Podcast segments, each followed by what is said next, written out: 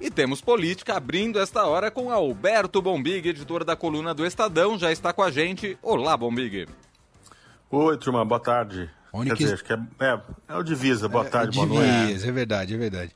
A, a única exigência do Bombig é não falar de futebol, entendeu, Leandro? Por quê? Ah, Vamos porque... aguardar os acontecimentos a partir de 2030. Tá certo. É isso.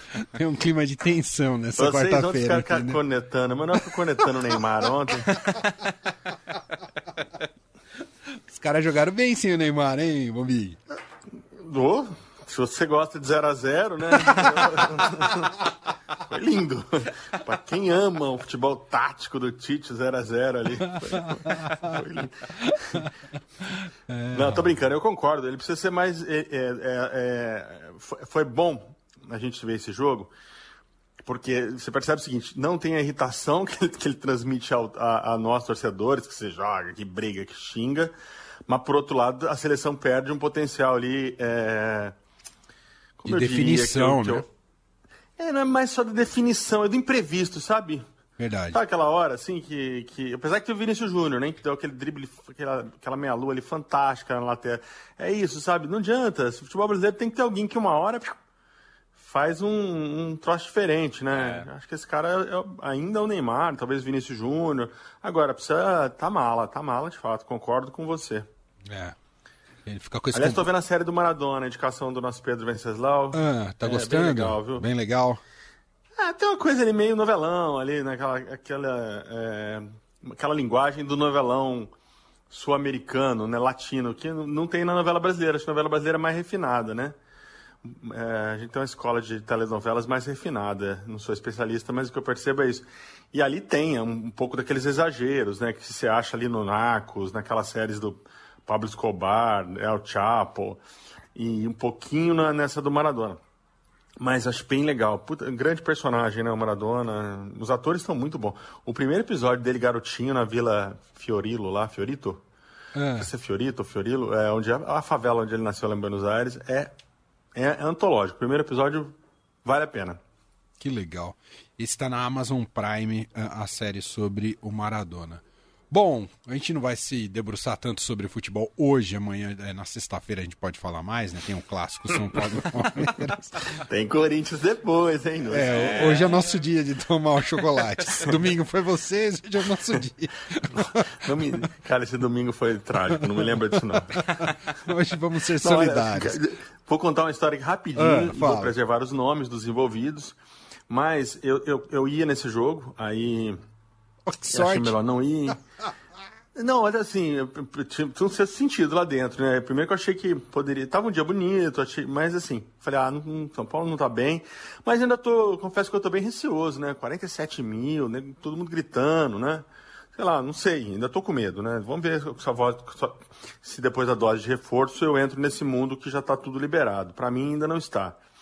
Mas veio almoçar em casa um, um amiguinho do meu filho da mesma idade, cinco aninhos, uniforminho do São Paulo, que ia para o Morumbi depois. Os pais iam passar aqui, pegar e daqui da minha casa iriam para, foram, né, para o Morumbi. E aí no almoço perguntamos para ele, mas então você é São Paulino? E ele disse, Estou em dúvida entre o São Paulo e o Corinthians. Eita! Apurações é, que nós fizemos depois dão conta de que essa dúvida meio que se extinguiu. Na verdade, ela mudou, né? O menino deve estar em dúvida agora se ele é corintiano ou flamenguista. Hoje é tira a prova, né? É que tragédia. Você sabe que minha decisão pelo Corinthians foi semelhante, Bombig. Meu pai é santista, né? E tentou me fazer Santista, claro. Ele levava ao estádio, vestia de Santista e tudo mais. E um dia foi no estádio do Morumbi, isso anos 80, aquela draga que o Santos viveu, né, nos anos 80. Uhum. E aí o Corinthians deu um saculejo no Santos, eu tava na torcida do Santos, olhando aquela festa na torcida do Corinthians. Falei, pai, eu quero torcer para aquele time do lado de lá. é o meu medo, eu vou, eu vou esperar uma boa fase. e aí, Se formos pra jeito. Série B, aí eu, aí eu acho que dá para encarar, levar o menino no estádio, porque não é possível, né? Pegar, pegar aquele pior time da Série B. Aí você vai meio com garantia ali, né? É. Mas não vai, não, cara. Vamos bater bate na madeira, vamos falar de vamos política. vamos falar de política. Bom, nosso assunto hoje é o Enem, né? A politização aí em torno da prova, que deveria ser uma prova de natureza técnica aplicada pelo INEP, vem sendo assim historicamente no Brasil de ultra relevância, porque é, define a entrada de muitos alunos no ensino superior. E agora, uh, todo o desmonte que está sofrendo o INEP, né, de uh, a demissão coletiva, né, o pedido de exoneração de vários uh, servidores ali importantes dentro do INEP, e isso agora escalando para, enfim, tá, para o presidente da República, para o ministro da Educação, e também mostrando um pouco da fragilidade da pasta de educação no governo Bolsonaro. Bom, Big, eu vou colocar primeiro aqui o próprio presidente Jair Bolsonaro eh, falando hoje um pouco sobre ah, é porque ele falou que o, o, Enem teria a cara do governo. Né? Isso. E, e, hoje ele falou sobre se ele viu ou não as questões do Enem, porque há essa suspeita né, de, ah, de uma ingerência ali diretamente no conteúdo da prova. Vamos ouvir o Bolsonaro que está em viagem a Doha, no Catar. Vamos ver. Olha o padrão do Enem do Brasil, pelo amor de Deus. Gostava dos temas do passado? Pelo amor de Deus. Você tem família, tem filhos? Pelo amor de Deus, que tema esquisito no passado. Acaba com isso. Aquilo mede algum conhecimento? Esse ano já vai Ou mudar? é ativismo ativismo, ativismo também na questão comportamental. O senhor chegou a ver as perguntas do Enem dessa, dessa não, não prova? Vejo, eu não vejo. Pretende? Eu não vejo, não tenho conhecimento. Tá aí, esse é o presidente Jair Bolsonaro. Vamos ouvir também Milton Ribeiro, ministro da Educação, que também respondeu sobre essa questão do Enem ser a cara do governo. Creio que causou um pouco, ou talvez muita apreensão, foi uma frase do senhor presidente da República, que ele disse a respeito de que o Enem tem a cara do governo. E eu quero, como respondi a um jornalista que estava insistindo demais, o Enem agora tem a cara do governo. Em que sentido? De competência, honestidade, seriedade. Essa é a cara do governo. Nós não temos nenhum ministro preso. Não temos nenhum caso de corrupção. Tá aí Milton Ribeiro falando sobre essa polêmica em torno do Enem. Importante dizer que o Estadão vem fazendo uma apuração muito importante né, sobre esse tema, uh, publicada hoje com reportagem da Renata Cafargo, Cafardo, e segundo relatos da reportagem, 24 questões foram retiradas do Enem após uma leitura crítica sob o argumento de serem sensíveis. Depois, 13 delas voltaram a ser incluídas e 11 foram vetadas. Bom, Big, o Enem é a disputa narrativa agora neste momento envolvendo o presidente Jair Bolsonaro e o bolsonarismo. Bom, Big. Então, o Enem, na verdade, eu entendo que ele está num contexto, é, é, é, a guerra cultural do Bolsonaro né, que está chegando ao Enem, né? Então você percebe, a fala dele é, é, é, ilustra a perfeição o meu comentário, quando ele diz, ah, você tem família, você está satisfeito. O que acontece é o seguinte, quem é, vem acompanhando as conversas do Bolsonaro, Bolsonaro fala para plateias muito é, é, seletas, ele é. Ele vai à igreja evangélica, ele fala para a rádio do interior do país, mas ele também recebe conversa ali com representantes de grupos parlamentares. Então, quem tem, quem tem acompanhado essas conversas, desde lá de pouco tempo atrás, aqui uns meses, percebeu que ele está, de fato, dando uma, uma radicalizada nesse discurso do, da guerra cultural, dos costumes, das questões de gênero. E voltando com essa história que foi forte no, na eleição de 2018, né? É, da ameaça à família, da ameaça aos valores conservadores. É, e ele externou isso. O problema é que agora ele botou o Enem no meio, né? Aí, aí a coisa, como você observou aí, ela sobe, né? Ela escala. É, não é. Não se trata apenas de de retórica política, né? Você, que, que ele tem todo o direito de fazer, né? Cada um defende os valores aí que, desde que não haja crime, que não haja é, nada é, que a gente entenda, que, que, a lei principalmente entenda como, como ofensivo, né? Como criminoso, ele que faça a pregação dele. Agora, quando ele envolve o Enem, hum, aí é complicado. Então, essas suspeitas, de fato, são extremamente é, lastreadas na fala dele, né? Que ele anunciou que terá a cara do governo, que no que vai mudar, deu a entender que de fato sabe do conteúdo depois recuou, dizendo que, que na verdade estava é, é tá falando de uma orientação, né? Pelo que eu percebi do que ele fala, ele está dizendo, não, há uma orientação nossa para que, para que determinados temas não sejam abordados, seria uma coisa mais ou menos assim. E corroborado na fala do ministro, né? Que o ministro não satisfeito em, em, em, simplesmente dizer que sim, terá a cara do governo, depois disso, um, começa a fazer campanha, né? Um governo que não tem caso de corrupção, que não é verdade, é, que não tem ministro preso e, e blá, blá. Então, é, esse discurso, essa retórica política, ela não pode, ela não pode ditar as regras em algo tão importante quanto o Enem, né? Aí é uma coisa que se nós tivéssemos um Ministério Público um pouco mais não precisa nem ser muito, não, um pouco mais ativo, um pouco mais vigilante. É, ele já tinha pedido explicações sobre essas, essas, essas falas do Bolsonaro e do ministro, né? Fora a crise da demissão dos servidores todos.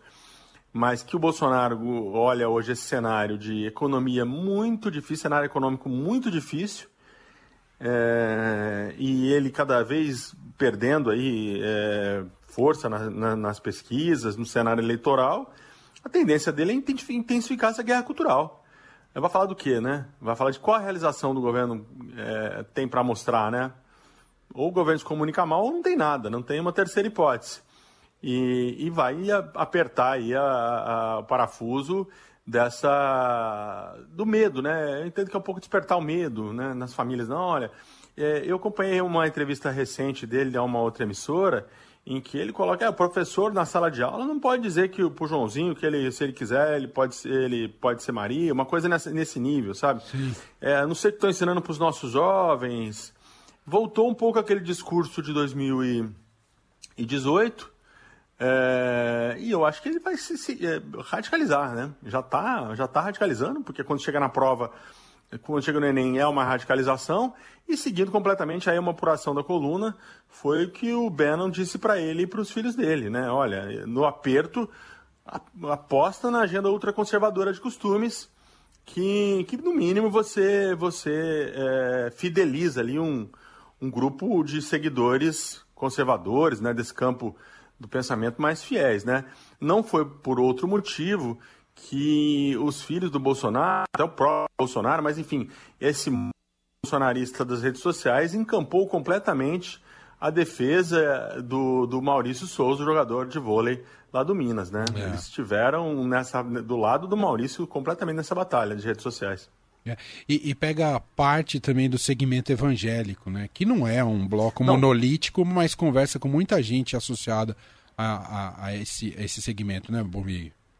Não, total. Esse discurso que ele fez, é, é um pouco disso que ele está falando sobre o Enem, que ele falou que a gente ouviu agora, mas, um, mas bem mais, mais é, radical, ele tem feito quando ele visita as igrejas evangélicas. Em todas ele coloca essa questão de gênero, a questão de. e, e associando, de alguma maneira, o, o sistema educacional e, e, e, principalmente o Haddad, o PT, né, que é, foi ministro da Educação, a a educação, a família, jogando ali um. jogando é, um pouco de, terror, vamos dizer assim, né? Nos, nos, pais, né? Uma coisa que é infundada porque não tem a menor razão de, de haver terror nesse sentido.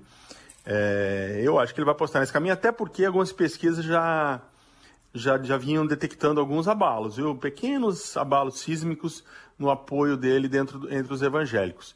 Nada muito significativo, é, que fosse digno, pelo menos na maior parte das pesquisas que eu observei ali, nada que pudesse dizer para o Bolsonaro cai e perde apoio dos evangélicos, mas alguma coisa ali para ele ficar esperto. E me parece que é o que ele está meio fazendo.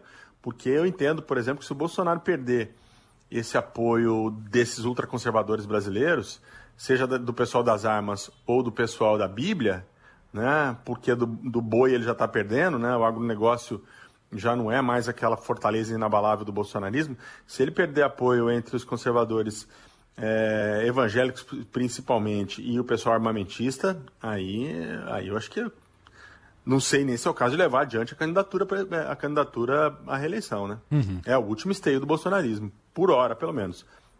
Perfeito.